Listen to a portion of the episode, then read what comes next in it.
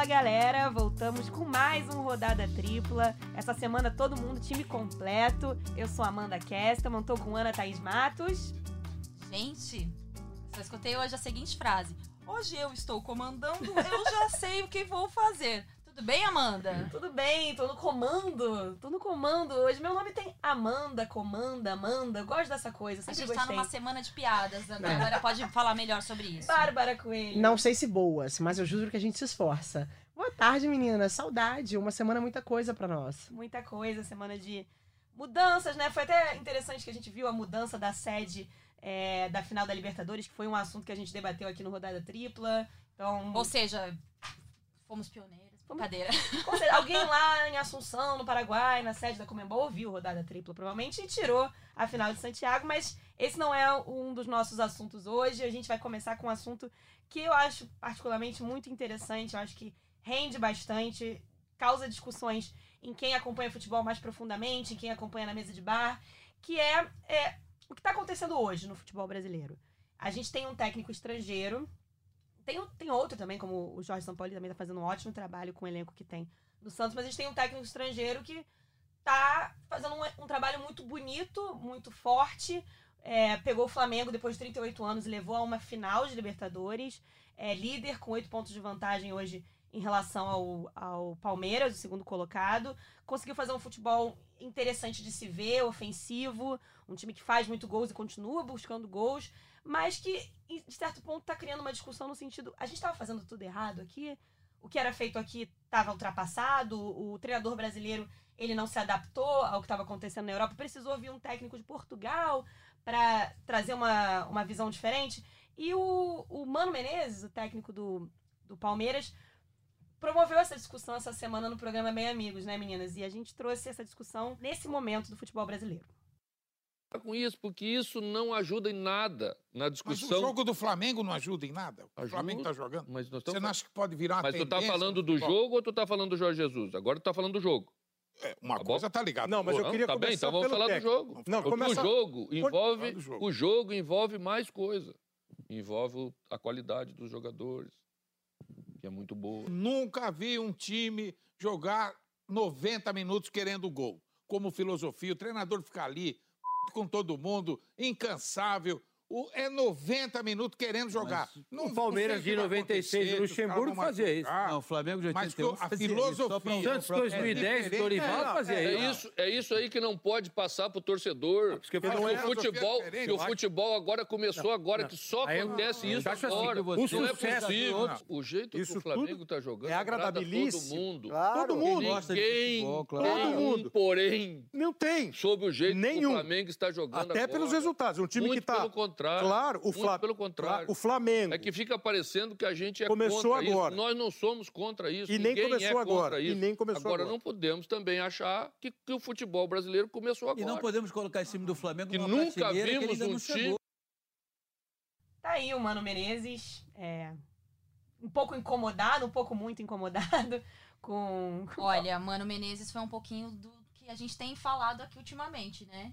Ele, ele representou um pouquinho do que nós temos debatido sobre as certezas que o futebol se apresenta de uma hora para outra, né? De É, uma hora para verdade. outra você tem uma nova As verdade. exatamente. E é até legal a gente ouvir o Jorge Jesus pra gente traçar um paralelo em relação assim, o que a gente fala do futebol que nunca foi visto no Brasil, o que, que a gente fala de um futebol competitivo, legal de se assistir, porque agora a gente também não pode de- eh, determinar que existe um jeito de jogar Boa. e só ele é legal de assistir e só ele é vencedor, até porque existe um trabalho a se concluir ainda.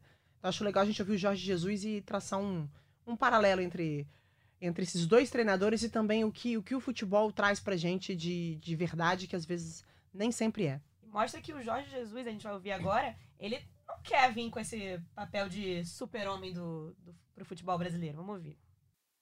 Ele não veio inventar nada, nem quer inventar. Eu vim aqui para trabalhar, eh, para transportar as minhas ideias para a equipa do Flamengo. Só isso. Eh, portanto, a partir daí, tenho todo o orgulho, como é óbvio, no meu trabalho. Onde é que eu quero chegar? Aquilo que foi desde a primeira hora o meu objetivo, vir ao Brasil, trabalhar num grande clube que me desse possibilidades de estar numa final da Libertadores, que já conquistámos esse direito, que me desse possibilidade de lutar pelo título do Campeonato Brasileiro, que é isso que estamos a fazer. É esse, foi esse o meu, o meu grande objetivo e, e, e a, minha, e a minha decisão eh, contra, contra, as, contra, contra as pessoas mais ligadas a mim, contra os meus agentes principalmente, que achavam que eu não estava a tomar uma boa decisão. Uh, embora o fiz, uh, o facto de ser o, estarmos a bater o recorde daquilo que o Flamengo tem feito no, no seu passado, não digo isto com vaidade, mas vocês forem ver a nossa historial, onde nós chegamos a qualquer equipa, batemos sempre o recorde de todas as equipes, desse, desse, desse clube. Foi no Benfica, foi no Sporting, é onde a gente chega, não é? E agora no Flamengo é igual. Uh, e portanto, o que é importante no fundo uh, é tu chegares ao fim e cons conseguires consolidar e carimbar não é? estas vitórias em títulos. Porque só, porque só isso é que, no fundo, te vai dar uh, todo o prestígio e toda a, consequência da qualidade do trabalho que tens vindo a fazer. Quer dizer, quando vem vindo, a equipa, o Flamengo. Tá aí o Mister, né? Como ele gosta de ser chamado, como pede para ser chamado, inclusive, por, pelos jogadores. Jorge Jesus falando, eu acho interessante o começo da fala dele, que ele não veio aqui para inventar nada. Ele trouxe o um modelo que ele sempre trabalhou no futebol europeu, no futebol de Portugal, e tentou passar para os jogadores e foi bem aceito. Meninas, o que, vocês acham da discussão? Vocês concordam com a visão do Mano que tá aparecendo, é, por conta do, dos resultados que a gente tem visto aqui no, no, Rio de Janeiro, no futebol do Flamengo, que estão menosprezando de fato o que já foi feito, o que vem sendo feito? Ou talvez a gente também precisasse da chegada de gente de fora, eu não falo só do Jorge Jesus, também do São Paulo, e na seleção feminina a gente fala muito de terapia, para também dar uma mudada em alguns vícios que a gente tinha no futebol brasileiro? Ô, Amanda, a, a, treinadores de fora a gente já teve vários que vieram aqui e não conseguiram trabalhar, tiveram muitas dificuldades, outros com trabalhos mais consagrados, mais consagrados não, mas com trabalhos mais sólidos. Então, para mim a discussão não vem, temos agora a solução do futebol brasileiro a trazer um treinador de fora. Eu reconheço o trabalho do Jorge Jesus, acho que é um trabalho muito interessante, diferente do que a gente vem acompanhando sim nos últimos anos, pela forma como ele posiciona suas linhas, pelo ímpeto de vencer até o fim da partida. Mas eu acho muito desrespeitoso com a história do futebol a forma como a gente coloca o Jorge Jesus hoje dentro do cenário de tudo que a gente construiu. Eu acompanho muito futebol há pelo menos 12 anos, muito, que eu digo que eu acompanho campeonatos, que eu vou a jogos. Eu vi times interessantíssimos jogar. Eu vi um Flamengo e Santos que ficou para a história, com duas equipes que buscavam muito né, a, a vitória, que tinham jogadores craques, estrelas. Eu vi o Santos do Neymar, eu vi o Grêmio recentemente disputando e competindo a Libertadores, né, com muita vontade de vencer, chegando às finais dessas competições. A gente pode falar do próprio Corinthians, que em algum momento foi referência aqui no Brasil. Então eu acho que a gente não precisa valorizar o Jorge Jesus desvalorizando quem já trabalha aqui ou quem trabalhou aqui. Eu acho que todo mundo pode aprender um pouco. E aonde eu concordo muito com o Mano, quando ele diz que a gente tem que tomar cuidado com esse discurso, tomar cuidado de repetir esse discurso para isso não virar uma verdade para o torcedor. Isso é muito sério. Porque o próprio Jorge Sampaoli, para mim, se você perguntar qual trabalho é mais desafiador, eu acho que é do Sampaoli, você vai me desculpar. Pra mim, ele é o técnico do campeonato. Inclusive. Ele é o técnico do campeonato. Ele pegou um elenco extremamente limitado, com muitas dificuldades, uhum. teve que mexer, teve que improvisar em tantas rodadas. Fez o Santos ter a melhor campanha do, do Santos recente de brasileiro de pontos corridos. Perfeito. Então a gente está falando de um trabalho que pode não se consolidar em títulos, vai ter uma vaga na Libertadores, o que é um grande título para o Santos no ano, porque o Santos estar na Libertadores é uma, uma conquista grandiosa, até porque o campeonato só vence um. E o Flamengo vai conquistar o campeonato, se conquistar, está caminhando para isso, com muitos méritos também pelo trabalho que fez. Então, acho que esse paralelo a gente pode traçar até em outras esferas, em outros campeonatos e outros treinadores. Não é porque o Manchester City do Guardiola tem todo o volume de jogo que tem que o do Klopp não é tão interessante quanto o dele. Então a gente tem que tomar muito cuidado. É claro que é muita novidade, com um elenco também que tem que dá a ele essa capacidade de trabalhar. Ninguém tira da minha cabeça que se o Jorge Jesus tivesse um elenco mais limitado, ele teria mais dificuldade de trabalhar. Como o São Paulo tem. Como o São Paulo tem. Então, assim, eu, eu entendo perfeitamente a linguagem do mando. Ele não está querendo dizer que o Jorge Jesus né, não tem capacidade, é, tem menor capacidade ou tem uma capacidade igual ao treinador brasileiro. Eu acho que a discussão, a discussão bate um pouco na vaidade dele. Ele fala, pô, peraí, eu sou um cara vencedor aqui no Brasil, tenho trabalhos interessantíssimos no meu currículo, Vem um cara de fora e vem dizer pra mim agora que tudo que foi feito até aqui tá errado? E as coisas que a gente construiu? E a história do futebol brasi- brasileiro não é legítima por causa de um ano que nem terminou? Então, acho que é um discurso que a gente, como jornalista, a gente que é formador de opinião, tem que tomar muito cuidado. O Flamengo encanta? Encanta. O Flamengo tem uma campanha extraordinária? Tem uma campanha extraordinária. Dá vontade de ver jogo do Flamengo? Dá vontade de ver jogo do Flamengo. Isso é verdade absoluta. Mas a gente não pode deixar de valorizar o que é feito e o que já foi feito por aqui. É, eu acho que eu caminho um pouco nessa linha também e tomo muito cuidado porque parece que é muito mais uma imposição de jornalista e torcedores do que propriamente do técnico. E eu tenho muito claro pra mim no momento que essa vaidade tocou o, o Jorge Jesus, e essa vaidade positiva, tá? Não, não tô desmerecendo o trabalho dele. É, logo no começo dos embates entre a, é, Grêmio e, e Flamengo, teve aqui, questionaram o Renato. O Renato, na verdade, falou numa coletiva dele que o Grêmio praticava o melhor futebol do Brasil. E o que nós fizemos como imprensa, nós, comunidade do futebol, fomos lá na coletiva do Jorge Jesus e falamos: Ô Jesus, o Renato tá falando que o Grêmio tem, melhor fute- tem o melhor futebol do país. Ele se, ele se, ele se acendeu com aquilo, Jorge Jesus. E ele falou: olha, eu entendo que cada um pensa, mas eu acho que o Flamengo. O Grêmio joga bem, mas eu acho que o Flamengo vai, é, joga bem também e tem um melhor futebol que eu consigo aqui. E eu acho que ali ele foi mordido pelo que era o momento, o que era a imprensa, o que foi a imprensa nesse processo. E eu coloco a gente como um agente responsável por tudo que tem acontecido, de inflamar o torcedor contra o que nós mesmos falamos. E eu falo isso num todo. E eu acho que o Jesus está um pouco é, enviesado por esse momento que a gente está vivendo aqui. Óbvio que ele tem que desfrutar do jogo dele, do time dele. Eu lembro que em 2015, o Mano Menezes deu uma entrevista pro Esporte Espetacular, acho que foi até pro Galvão Bueno, falando que ele olhava o Corinthians jogar e desfrutava em alguns momentos. O Corinthians tinha goleado, acho que o Danúbio pela Libertadores no primeiro semestre, e depois o Corinthians caiu no mata-mata para nas oitavas de final, acho que pro Nacional do Uruguai. E de fato aquele time era um timaço, time que bateu todos os recordes de pontos corridos, pontos, melhor mandante, melhor visitante, melhor ataque, melhor defesa. E eu, e eu vi o Tite falando isso numa entrevista, e é legítimo o Jesus desfrutar do trabalho dele. Em nenhum momento ele quis impor que o trabalho dele era o melhor de todos. Eu acho que isso foi muito culpa nossa. E a gente tem estimulado muito esse debate em programas, e aí também acho que é um pouco da minha culpa. Eu não sou ombudsman da imprensa, né? O ombudsman da imprensa tá em outro canal, mas eu acho que nesse momento faz bem a gente repensar o que a gente também cobra dos treinadores. Quando a gente fica nesse leve trás, a gente estimula quem é melhor, quem não é, quem deixa de ser. E eu fiquei muito chateada em dois momentos acompanhando o trabalho jornalístico nesse processo do Flamengo líder do campeonato. Primeiro foi falar que os técnicos no Brasil tinham que sair, sentir vergonha do trabalho que era sido feito, que eles não podiam sair na rua. Eu vi vários jornalistas falando isso.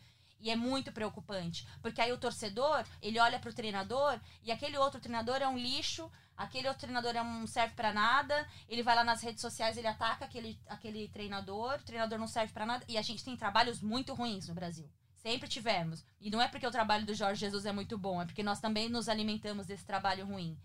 E outra coisa que também me chamou bastante atenção foi que num momento muito grande, num, num momento não muito distante, é, quando os clubes se, se organizavam financeiramente, no caso do Palmeiras, melhoravam sua estrutura, como era o caso do Corinthians, o próprio Cruzeiro, Atlético Mineiro, muita gente que hoje elogia conceitos modernos que existem dentro do Flamengo ironizava isso na época. Eu me lembro muito bem, medicina esportiva, recuperação de atleta, é, austeridade financeira. E hoje que as pessoas estão vendo, com o Flamengo líder do campeonato, o como é importante você ter um médico que recupera bem o seu jogador, ter um centro de treinamento que influencia na- no, seu, no seu elenco. Isso é legal, isso é importante. Então eu acho que tá abrindo um pouco a cabeça das pessoas que ironizavam ali no passado, quando outros clubes faziam isso, o momento que vive o Flamengo. Porque hoje no Rio de Janeiro o Flamengo não tem rival.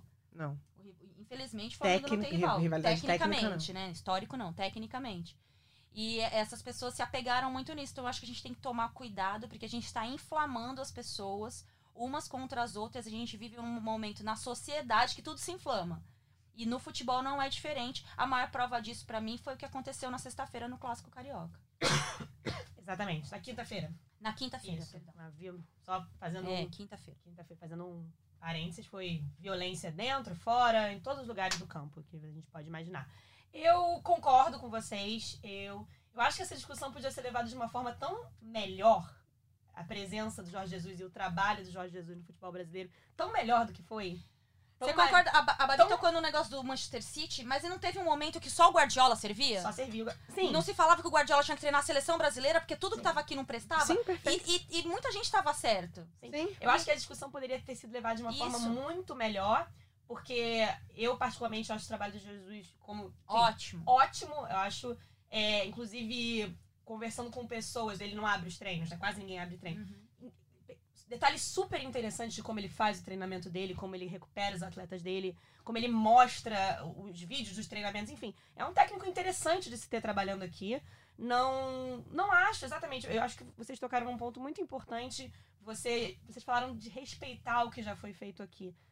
Claro que tem que respeitar. É claro que você tem que respeitar o Abel campeão do mundo. Eu acho que tem que respeitar os títulos que o Mano Menezes enfileirou em mata-mata durante a carreira dele. Você tem que respeitar tudo que o Luxemburgo fez. Sim. Óbvio, você tem que respeitar a história. Porque essa é a história do Brasil, é, do futebol brasileiro, que é um dos um, um futebol talvez mais respeitado do mundo em termos de história. É a maior seleção do mundo. Maior gente. seleção do mundo. Maior seleção do mundo. Mas aí eu, eu entro numa questão que eu acho que sim. Eu acho que os nossos tre- treinadores deixaram um pouco de sim se atualizar. Acho que a gente teve uma geração, teve um momento ali que entrou uma geração nova de Eu, treinadores. eu acho que eles não deixaram de se atualizar, eles se atualizaram, mas pra um outro, uma outra forma um de outro jogar. viés, É. um outro sim. viés, um outro viés, o viés Sim. que a gente bateu, bateu muito em outros episódios aqui do saber sofrer, né? É. Nossos treinadores, eles gostavam muito de, de se atualizar para o saber sofrer. E a gente viu uma geração de treinadores promissores surgindo que talvez foi mais promissor do que, do que pareceu ser, né? Então, havia ali uma geração do Carilles, é Ricardo, Jair, que a gente achava, pô, tá surgindo uma geração nova de Sim. treinadores que não vingou. E eu acho que o Jorge Jesus ele poderia somar, não entrar numa de disputar. Eu vou te dar um exemplo claro de como ele agregou. O Corinthians fez um jogo com o Coelho, o técnico interino. E o Corinthians aplicou conceitos que no futebol brasileiro a gente viu na temporada 2019 só com o Jorge Jesus. Que é a linha de defesa alta. A linha de defesa alta. Um jogo. Isso ele vai. é, com certeza ele viu alguns outros times, óbvio. Mas a gente viu no Brasil hoje o Jesus jogar dessa forma. E o Jesus, ele não inventou a roda, gente. Não. Ele não trouxe a... Gente, trouxe uma grande invenção pro futebol brasileiro. Não. Ele trouxe ideias, ideias, gente, que Que nós não tínhamos coragem de aplicar. não tínhamos coragem É. de, apli- de aplicar. Tem um elenco excelente na mão. Eu discordo quando Um falo. time Eu excelente. discordo, discordo, inclusive, uma declaração que o Mano deu. É um time excelente, 11 jogadores excelentes. É, que o Mano deu em outro, acho que em outro veículo, que ele fala que o Abel teria feito o mesmo trabalho com o Rafinha. faria. já, não teria. Não teria. Então, não teria. O eu tenho trabalho do uma- Abel eu foi tenho um muito adendo. ruim. eu tenho um adendo. Talvez ele não jogaria como o Jorge Jesus joga. Talvez não. Muito. É muito. Assim, eu tenho uma. Talvez ele não jogaria, o time do Abel não jogaria como o time do Jesus joga. Até porque é uma proposta que a gente não estava Uhum. acostumado a acompanhar aqui. Mas talvez estivesse também brigando pelo título do Campeonato Brasileiro. Acho que estaria. Acho que estaria porque Pela o, força, até porque pela força do elenco, vários jogadores chegaram após o meio do ano. Esse elenco se reforçou nas mãos do Jesus, que com seu trabalho muito capacitado transformou essa equipe como na referência do Brasil, o time, o time que todo mundo quer hoje jogar igual. Né, assim, então só, só acho que são essas coisas assim que eu, eu acho que o Abel também estaria brigando por títulos Sim, caso ele estivesse sai, ele, ele sai do Flamengo brigando por título. Ele sai campeão carioca e ali brigando É. pelo título. Eu só acho que é o, o- o nosso grande erro, de novo, nosso, trazendo como, É. como vocês fizeram, trazendo pra nós mesmos, é achar que o chegou o salvador da pátria, tava tudo errado. Não, não tava tudo errado. Tava um pouco desatualizado, na minha opinião, tava. Precisava talvez de uma chacoalhada? Precisava. Não acho que ele seja chacoalhado em pessoa. Acho que ele ajuda um pouco no processo. Só de a gente discutir, saber discutir com respeito, ajudaria. Acho que a gente não soube, em muitos momentos, discutir isso de uma forma respeitosa. E aí a gente leva ou pro menosprezar o nosso, a nossa história, ou pra xenofobia também, que é horrível. Então, eu acho que é, o que a gente tem que olhar é.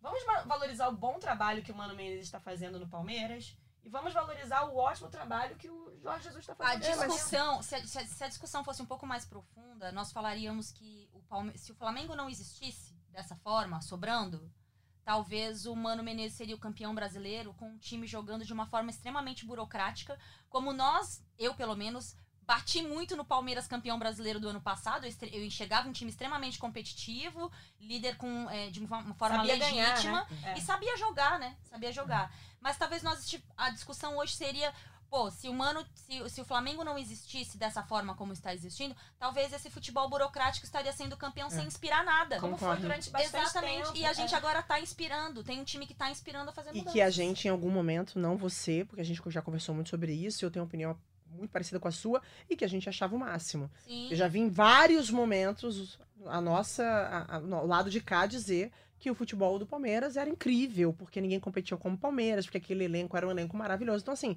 eu gosto muito de tentar encontrar um meio termo pro futebol, É. que é quase impossível pela, vida, por ser o passional. meio termo é ótimo, né, gente? E eu É, acho que quando tá- o Jorge Jesus ele traz e assim, e são coisas tão. que, que não são sutis, porque trazem uma, uma, uma diferença muito grande pelo nível que estava sendo praticado aqui. Mas a linha alta é uma tendência no mundo, né? Todo mundo já fala disso há tanto tempo.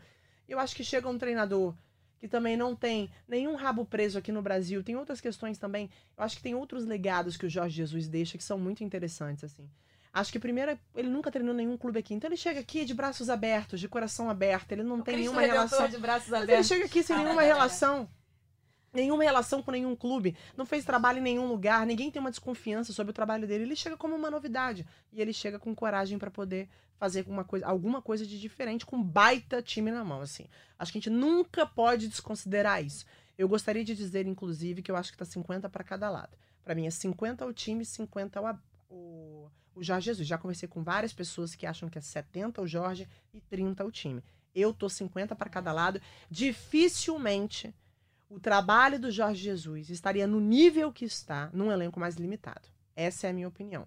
Assim, eu não consigo pensar de outro jeito. Ele faria um bom trabalho, mas da forma que ele tá fazendo, cara, ele tá pegando jogadores como Rafinha e Felipe Luiz, são jogadores que têm alma vencedora.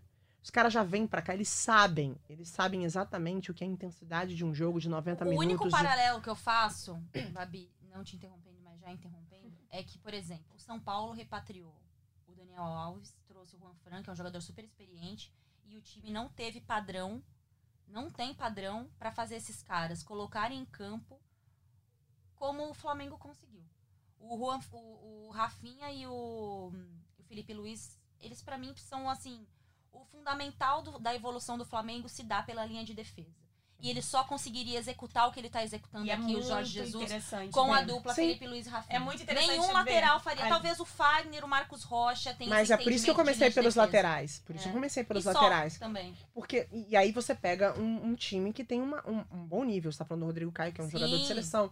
O Pablo Mari, que acabou encaixando muito bem. O Gerson, que é um jogador que a gente vai se perguntar, tenho certeza, por que, que ele não ficou mais um tempo na Europa? Todo porque mundo tem um nível absurdo. O Everton Ribeiro, que se mostra ainda mais forte né, nesse ano, é é uma Tá, Gabriel e Bruno Henrique que só mantiveram, que já vinham fazendo e melhoraram, né? O Bruno Henrique que no, no ano de 2017, 17, que o Corinthians foi campeão, ele disputou artilharia com o Jô. Sim. Depois ficou, acho que Henrique Dourado e Jô. É, e aí ele tem a lesão nos olhos. O Gabriel foi o artilheiro, o Gabigol foi artilheiro do brasileiro com a camisa do Santos. Enfim. É, eu acho que a gente ainda vai voltar aqui com rodada tripla. Eu Sim. acho que a gente Eu só mas eu gostei quando vocês falaram dessa, dessa questão. Eu discordo um pouquinho, eu acho que ele é mais que 50%, assim. Pelo, pelo que eu escuto, enfim, é, tem um, um pouco mais de, de crédito dele nesse trabalho. E eu gosto muito de quando assisto os jogos O Everton Ribeiro, Não, mas que eu já que- jogou no Cruzeiro, numa função muito parecida que ele faz no Flamengo hoje, ele só conseguiu jogar dessa forma com o no Flamengo com a chegada do Jorge Jesus. Mas ele é um jogador que ele já traz o talento dele. Ele é o único jogador livre pra não, não dar tudo de, É. de passe, né? Ele é Mas- um jogador que carrega. Mas eu não acho que o Jorge Jesus tenha um trabalho é, inferior ao elenco, assim. É só pra me fazer en- entendida. Eu acho que você tem que ter um elenco capacitado pra entender o que você quer, as suas Sim. ideias de jogo. Bom, Não, é, exatamente. Ele tem um timaço na mão dele. Mas é isso. Então, é, Jorge Jesus, Mano Menezes, futebol brasileiro, futebol estrangeiro. Eu acho que a gente tem que encerrar esse assunto pensando que vamos somar, né, meninas? Sim, Somar. sim. Eu acho que o Jorge Jesus trouxe muita coisa legal pro futebol brasileiro. O nosso futebol brasileiro também pode trazer muita coisa legal pra ele. E vamos mudar o nosso assunto agora, na nossa rodada? vamos. Vamos, inver- vamos continuar falando dos problemas. Porque eu acho que sempre quando tem demissão de técnico é um problema. É, mas também ainda na linha do que a gente tem vivido aí nos últimos tempos, que é a troca de comando técnico no Corinthians. O Carilli que chegou naquele oba-oba, depois de um ano muito difícil que foi o ano passado pro Corinthians. O André Sanches teve que engolir um pouco o orgulho dele e trazer de volta o Fábio Carilli, quase toda a comissão técnica. É, e agora o trabalho muito na carona do que aconteceu é, com, no, no, jogo contra o Flamengo, né? Diz muito sobre a postura do Corinthians, essa derrota que o Corinthians sofreu é, para o Flamengo. E aí acabou determinando a saída do Fábio Carilli. Já existia uma especulação da possível queda, alguns fatores aconteceram, aconteceram de forma interna dentro do Corinthians. Eu conversei com algumas pessoas lá dentro, tipo funcionários, é, funcionários assim de todas as patentes possíveis e realmente estava bem insustentável a situação dele dentro do Corinthians, né? E só vou dar um adendo aqui para vocês. Eu fui setorista do Corinthians na primeira passagem do Carilli eu sabia que exatamente tudo isso ia acontecer. Porque o comportamento dele dizia que ele deixaria as coisas acontecer dessa forma. Das pessoas que o assessoram, empresário principalmente, e do próprio entendimento do Carilli de vida, né? Então a gente convidou aqui duas pessoas para falar um pouco sobre a saída do Carilli, a chegada do novo técnico Thiago Nunes. Nosso primeiro convidado é o Marcelo Braga, setorista do, do Corinthians do Globoesporte.com, fomos estagiários juntos. E ele fala pra gente como se deu a queda do Fábio Carilli, é, como que o ambiente foi se contaminando aos poucos com as declarações, o dia a dia, e determinou aí a queda dele, a demissão, depois da derrota pro Flamengo. Fala meninas, tudo bem? Semana agitada no Corinthians, hein? Vamos tentar fazer um, um resuminho. Domingo, 3 de novembro, o Corinthians toma 4 a 1 do Flamengo e depois do jogo, o André Sanches demite o Fábio Carilli ainda no vestiário. Naquele momento, o time chegou a oito jogos sem nenhuma vitória e vinha despencando na tabela. Bom, a queda do Fábio Carilli não foi inesperada, ela veio se programando aí semana após semana. Eu tive com ele no dia 16 de outubro, Goiás e Corinthians. Eu estava em Goiânia, de manhã eu fui num evento é, da, da, uma inauguração de uma escolinha do Danilo que ele abriu lá, o ex-meia Danilo, e o Fábio Carilli também estava lá. E a gente passou uma hora e meia conversando, nós três, falamos sobre várias coisas do Corinthians, e naquele momento ele me disse: Marcelo, eu tenho o grupo nas mãos. Quando eu dou a palestra, os jogadores me olham com uma atenção e um encanto que eu ainda tenho. Então, eu ainda, eu ainda consigo cativar, ainda consigo passar minhas ideias de jogo para os jogadores. No momento que eu achar que eu perdi o grupo, eu mesmo vou largar. Bom, no jogo seguinte, ele empata nesse jogo 2 a 2 faz sete mudanças na equipe, um resultado que veio para a conta dele.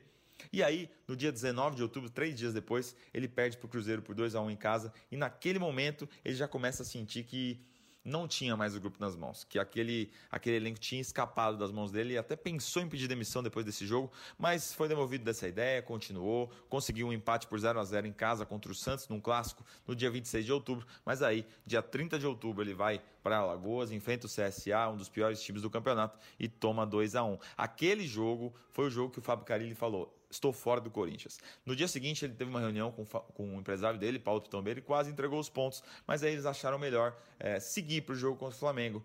Um, vamos dizer, um, um suicídio programado, né? Já que havia a questão da multa contratual. O Corinthians queria que o Fábio Carilli pedisse demissão e o Carilli queria que o Corinthians demitisse ele. E foi isso que aconteceu. Tá aí um pouquinho do, do Marcelo Braga falando sobre um pouco dos bastidores da queda do Fábio Carilli. E ele também nos traz como é que foi a negociação é, envolvendo a chegada do Thiago Nunes. Há um tempo atrás, é, o empresário do Thiago Nunes esteve no CT do Corinthians. Se falava que ele estava lá porque ele é amigo do Ramiro, o jogador do Grêmio que foi pro Corinthians e tal.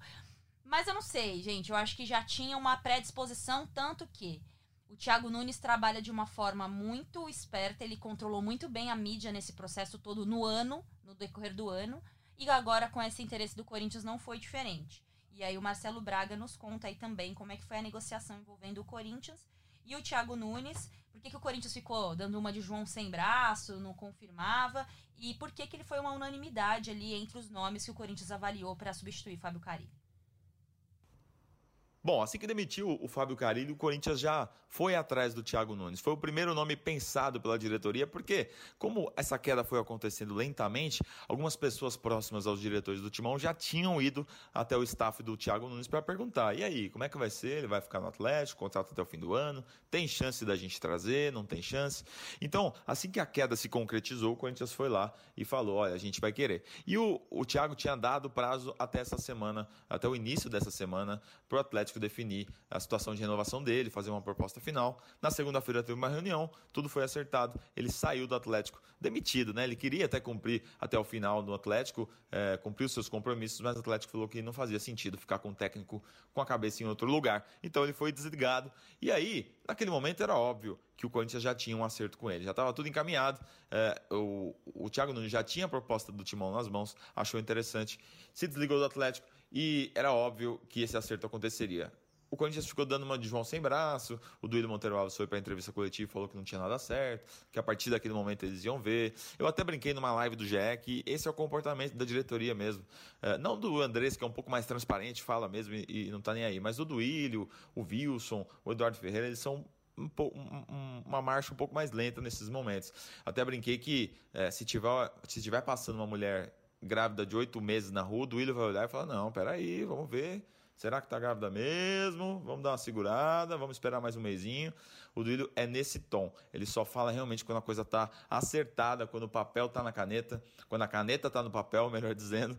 E é assim que ele funciona. Bom, na quinta-feira, uh, o empresário do Thiago Nunes esteve no CT, se reuniu com a diretoria, acertou os detalhes finais e o Timão fez esse anúncio nas redes sociais. Thiago Nunes é o novo técnico do Corinthians, assume a partir de janeiro. Enquanto isso, o Diego Coelho vai levando uh, o Timão nesses jogos finais de Campeonato Brasileiro. Estreou ganhando do Fortaleza, uma, uma vitória importante de casa, que acabou com esse jejum longo de vitórias. E agora faz um clássico contra o Palmeiras neste sábado no estádio do Pacaembu. Torcida toda alviverde. Desafio difícil pro Coelho, hein? Estão aí as palavras do nosso amigo do Globoesporte.com, Marcelo Braga, trazendo todo esse panorama da queda do Fábio Carilli, a chegada do Thiago Nunes e já falando do clássico que acontece do, no, no Pacaembu, Palmeiras e Corinthians. Eu acho que o Palmeiras é favorito por tudo que vem acontecendo. O Mano poupou jogadores no meio de semana, o Coelho acabou de assumir o Corinthians, tem tentado mudar formas de jogar. Sempre que o um time é muito favorável no clássico, historicamente, isso nos últimos anos entre Corinthians e Palmeiras, acontece um, um, um, alguma zebra. Isso aconteceu muito recentemente. Tem um clássico que é. O Corinthians tinha caído pro Tolima e tinha um clássico contra o Palmeiras na sequência, vai lá e ganha de 1 a 0 no Pacaembu, enfim. Mas eu acho o Palmeiras favorito por tudo que aconteceu. Tá um time que tá com 80% de aproveitamento. O trabalho do Mano tá surtindo efeito de uma outra forma, assim. Não é um time que encanta, é extremamente burocrático, mas o Mano é um técnico burocrático, então a gente não pode esperar que ele também vai fazer. Mas, poxa, fez um bom jogo É, contra o São Paulo, né? né? Assim, Total. fez um bom jogo contra o São Paulo. Acho que... É que a gente É. não sabe qual é que é o São Paulo também, né? É, não, tudo bem, mas assim, foi um bom jogo, assim, foi um jogo Foi. de imposição, foi. Foi. um jogo em que o, o Palmeiras se mostrou Sim. diferente do que vinha fazendo na temporada. Mas eu queria ouvir de vocês é, sobre essa mudança, como é que vocês viram todo esse, esse, esse- essa troca, essa forma como foi conduzido por todos os lados, queda, chegada do Thiago Nunes, a situação dele com o Atlético Paranaense, que daqui a pouco a gente escuta a Nádia Mauad falando sobre isso também. Do Corinthians, o que, que vocês podem me falar? A situação do Carilli foi ficando insustentável, a gente via pelas declarações, né? Então, assim, a gente já via que o ambiente não era bom, quando ele começa a não aparecer para dar entrevista coletiva que está programada para ele aparecer, quando a gente vê que a entrega dos jogadores em campo já não é mais a mesma, que não há um entendimento. Então, a partir dali, a gente via que o trabalho estava caminhando para o fim. Então, assim, eu nunca concordo muito, assim, eu nunca concordo muito, não. Eu geralmente discordo da fritada. A fritada na entrevista coletiva, de você jogar a contra. responsabilidade.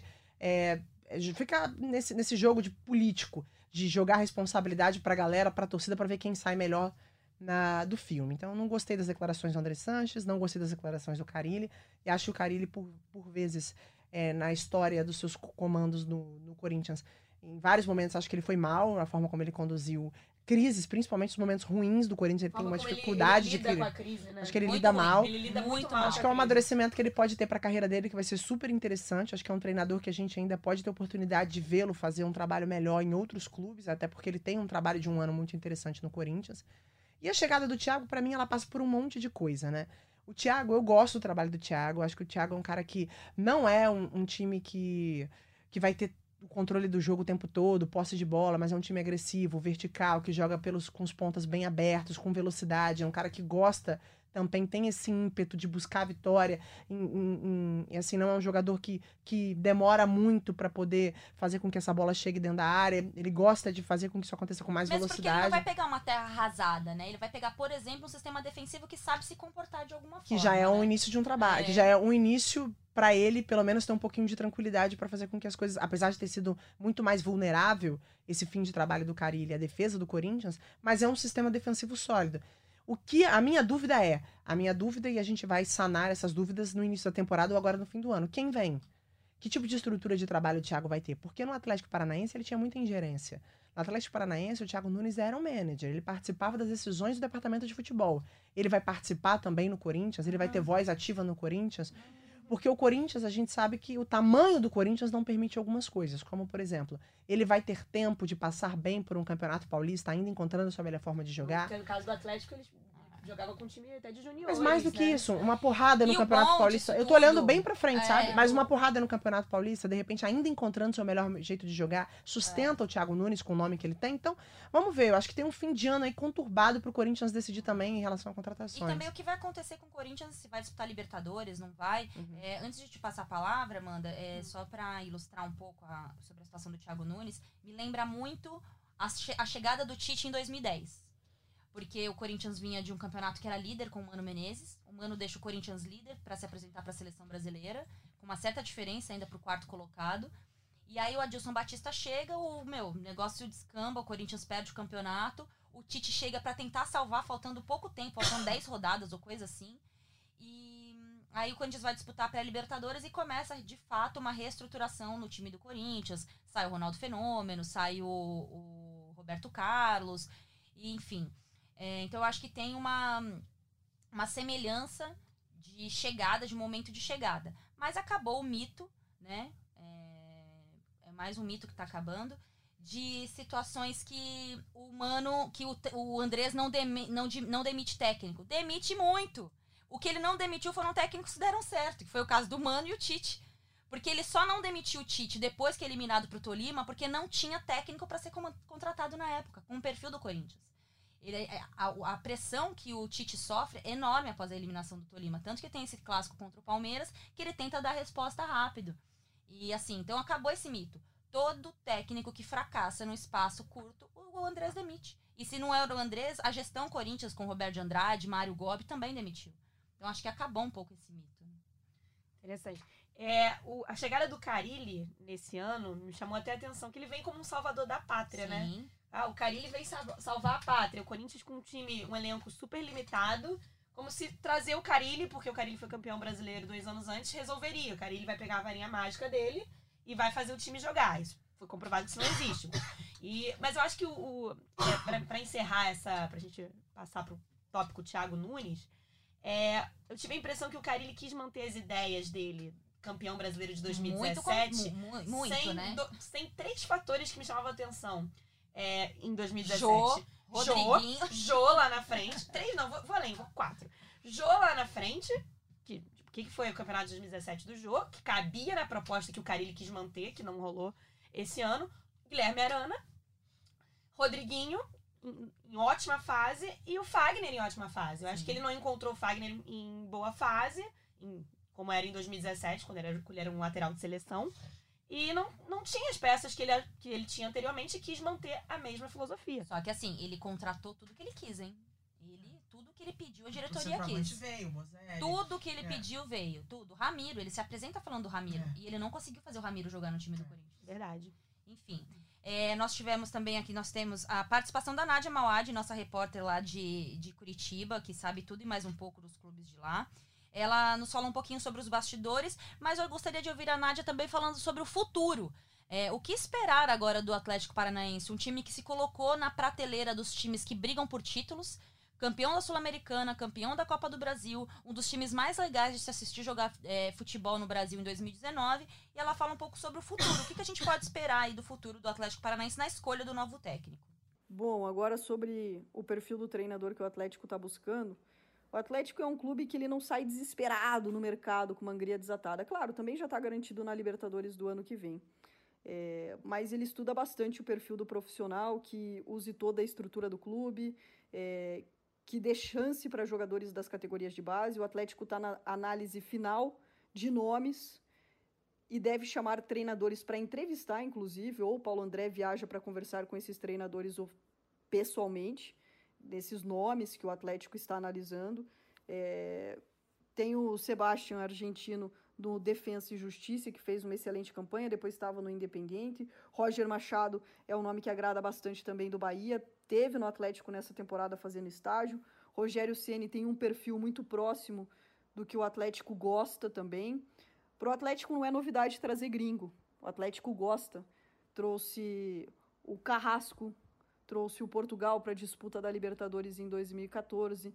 É, então está analisando bastante o mercado para não errar. Isso eu ouvi bastante. Temos que minimizar o erro para a próxima temporada. Por isso o Atlético está estudando bastante, porque sabe que o nível de exigência hoje é muito alto. Conquista da Copa do Brasil, Copa Sul-Americana, hoje o torcedor está muito exigente. O Atlético alcançou um patamar diferente. Por isso o nível de exigência hoje é altíssimo e o Atlético quer minimizar o erro nessa busca para o lugar do técnico Thiago Nunes. E só lembrando que no Atlético, o técnico não é só treinador que vai dar lá treino, corneta contratação. É um head coach, tem a função de ajudar a comandar todas as categorias de base, integrá-las, ajudar na metodologia do futebol é, implementado por todas as categorias dentro do CT do Caju.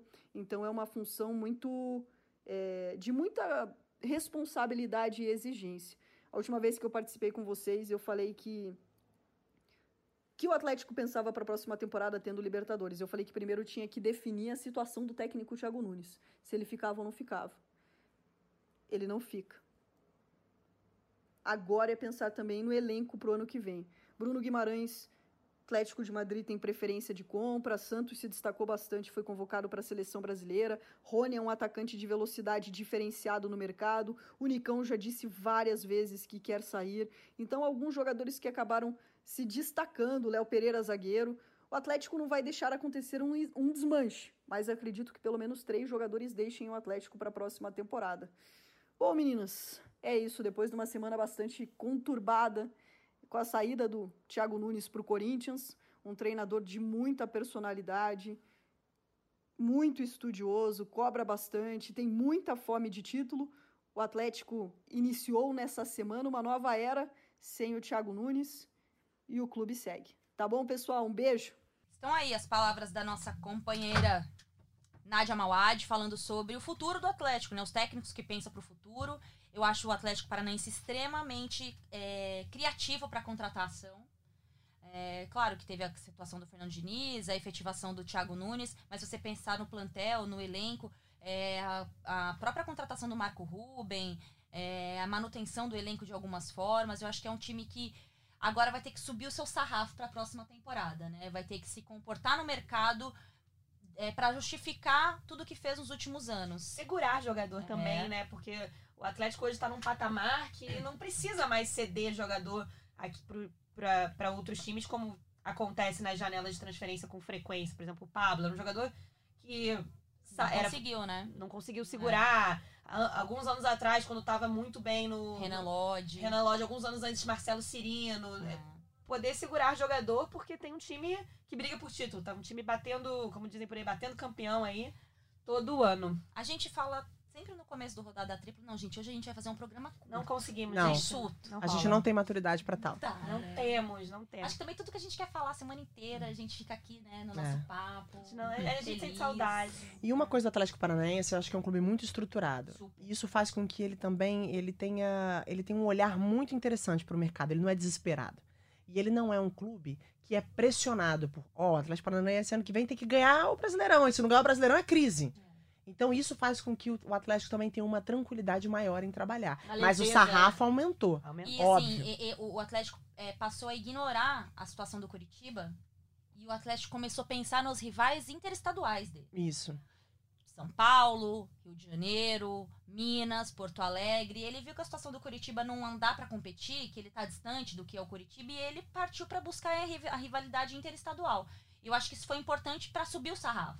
Sim. Porque o, o Petralha colocou o Atlético Paranaense aonde ele queria colocar. Sim. E isso foi muito legal. Foi mesmo. Bora pro próximo assunto? Bora viajar? Nossa, estamos chiques. Vamos viajar. Agora a gente vai cruzar o oceano, porque nós somos o quê? Um podcast internacional. Mais foi um... mal aí, hein? Foi mal aí, hein, galera? Tem passaporte é, todo mundo? É o, é o único podcast que tem uma correspondente. É foi mal. Temos uma correspondente internacional. A gente tenta ser humilde, mas é difícil. Mas não deixa. e a gente vai viajar pro, pra Londres, capital britânica Pra... Teve rodada de Champions, a Champions voltou essa semana com uma grande rodada, com muito brasileiro, muito futebol bom.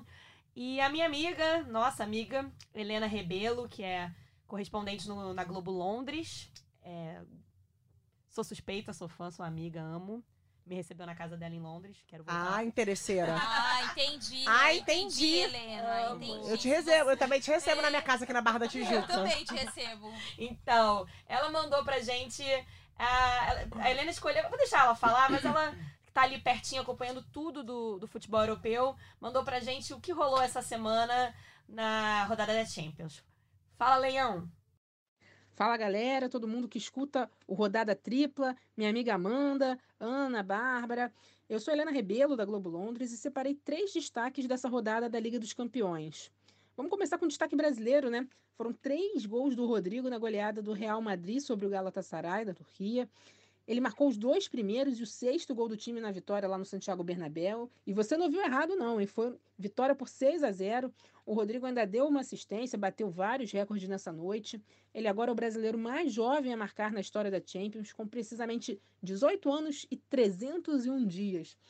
Levando em conta jogadores de todos os países, de todas as nacionalidades, ele é o segundo mais jovem a fazer um hat-trick e o mais jovem a fazer o que a gente chama de um hat-trick perfeito, né? Um gol de perna direita, o outro de esquerda, o outro de cabeça. Então, palmas para o Rodrigo aí que ele está merecendo. Meu segundo destaque foi talvez o jogo com um roteiro mais improvável, mais esquisito dessa rodada, o empate por 4 a 4 entre Chelsea e Ajax em Stamford Bridge, aqui em Londres. O Chelsea marcou dois gols contra, aí o Ajax estava vencendo por 4 a 1 no segundo tempo, fora de casa, né? E aí, duas expulsões num único lance mudaram totalmente o panorama do jogo. Era um ataque do Chelsea pela esquerda, e aí Veltman e Blind, dois jogadores que são super experientes, que disputaram Copa do Mundo, jogaram inclusive na Copa do Brasil, cometeram faltas em sequência, né? Cada um levou o segundo amarelo na partida, e aí os dois foram expulsos. E aí, com dois a mais em campo, o Chelsea conseguiu correr atrás do, do prejuízo, conseguiu o empate, e aí ficou em 4 a 4 o placar. E aí, com esse resultado, o grupo H ficou completamente embolado. Tanto o Chelsea quanto o Ajax e o Valência estão empatados com sete pontos. Vamos ver como é que vai ficar essa definição aí para frente. O meu último destaque é só para dizer que eu queria dar um abraço no som, o sul-coreano do Tottenham. Brincadeira à parte, eu vou explicar aqui. É porque no último final de semana ele foi um dos protagonistas de um lance bem triste aqui no campeonato inglês, né? Ele deu um carrinho por trás do André Gomes, do Everton, e aí depois o Aurier foi em cima do André pela lateral. O André ficou com o pé preso e acabou fraturando o tornozelo. O som ficou arrasado, ficou desesperado, ele se sentindo responsável, né? Chorou em campo e tudo. Aí nessa quarta-feira, o Tottenham goleou o Estrela Vermelha por 4 a 0 com dois gols do coreano. E aí, na hora que seria da, primeira, da comemoração né, do primeiro gol, ele foi até uma das câmeras de transmissão meio sério, com ar ainda meio triste, é, contido, respeitoso, eu diria, e fez um gesto oferecendo o gol ao André, né? Parecia ali um pedido de desculpas numa das câmeras da transmissão. É, Para o Tottenham, o resultado foi ótimo, segunda goleada seguida, e uma recuperação bem providencial, né? Lembrando que há poucas rodadas perdeu por 7 a 2 do Bayern, né? Esses foram os meus destaques, meninas. Bom programa para vocês, para todos que nos escutam. Oi, gente. Helena. Tá contratada toda semana. Já era, se ferrou. Arruma assunto aí pra participar. Gente, ela ganha em Libra. Caro. Não, mas A é, Globo paga, gente. eu, eu ofereço estadia aqui no Rio de Janeiro. Tá caro, hein? Eu ofereço a Amanda. Que isso? CD, limite, espaço. Ixi, Eles não apagaram o programa semana passada? Pagaram pelo vídeo. E agora? Terminar Não, de gravar que aqui. tá- Vamos continuar. É, vamos lá. continuar aqui. Ai, gente, faço das minhas palavras da Helena. É, achei essa atitude do som muito fofa. Não só fofa, vamos lá, vou sair do lado fofo pra falar o quanto eu achei interessante a gente ainda ver esse tipo de atitude. É, no futebol brasileiro a gente ainda vê muita violência, muita entrada dura, muito jogador é, fingindo lesão e levantando correndo pra correr atrás da bola. Enfim, bom ver atitudes de fair play. É, não deveria ser tão valorizado, porque deveria ser uma coisa mais natural, mas é, fica aqui também o meu abraço pro som.